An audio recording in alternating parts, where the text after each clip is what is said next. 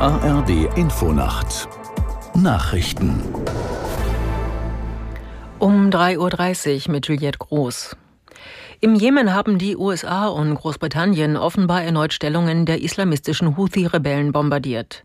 In einer Erklärung des US-Verteidigungsministeriums hieß es, es seien acht Ziele angegriffen worden. Unter anderem soll es sich um unterirdische Lager der Houthi handeln. Über Opfer ist bislang nichts bekannt.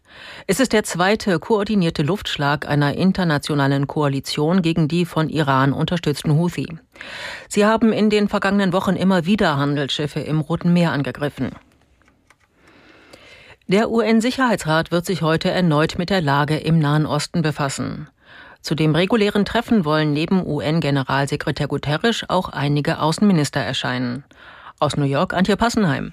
Guterres hat mehrfach betont, dass er die ablehnende Haltung gegenüber einer Zwei-Staaten-Lösung inakzeptabel findet. Nicht nur kommt sie von Israels Ministerpräsident Netanyahu, auch die islamistische Hamas lehnt eine Zwei-Staaten-Lösung ab. Guterres werde auch weiter für eine humanitäre Waffenruhe appellieren, so sein Sprecher. Dies sei der einzige Weg heraus aus dem Albtraum, den die Zivilisten in Gaza gerade durchmachten. Es sei auch der einzige Weg, um über die Freilassung der israelischen Geiseln zu verhandeln.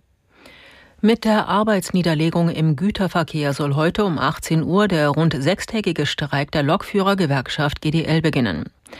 Der Fahrgastverband ProBahn kritisiert die Dauer des Ausstands, zeigt aber Verständnis für die Forderungen der Lokführer. Aus der Nachrichtenredaktion Volko Damm. Ein Streik über das Wochenende sei für die Fahrgäste eine sehr große Belastung, sagte der Bundesvorsitzende von ProBahn Detlef Neuss dem Redaktionsnetzwerk Deutschland. Man müsse sich fragen, ob die GDL noch angemessen agiere. Verständnis äußerte Neuss dennoch für die Forderungen der Lokführer.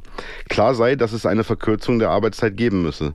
Denn nicht nur Fahrgäste, sondern auch Arbeitnehmer der Deutschen Bahn würden unter stundenlangen Verspätungen von Zügen leiden. Die GDL hatte angekündigt, den Streik um zwei Uhr in der Nacht auf Mittwoch auf den Personenverkehr auszuweiten. Der angekündigte stabile Preis beim 49-Euro-Ticket hat für positive Reaktionen in der Bundespolitik gesorgt. Die Grünen-Fraktionschefin Dröge sprach von einem wichtigen Signal für Gerechtigkeit, Teilhabe und faire Mobilität. Die Verkehrsexpertin der SPD-Bundestagsfraktion Kadematori betonte, ein konstanter Preis schaffe Vertrauen. Das Deutschland-Ticket wird nach einem Beschluss der Verkehrsministerinnen und Minister in diesem Jahr nicht teurer, sondern wird weiter 49 Euro pro Monat kosten.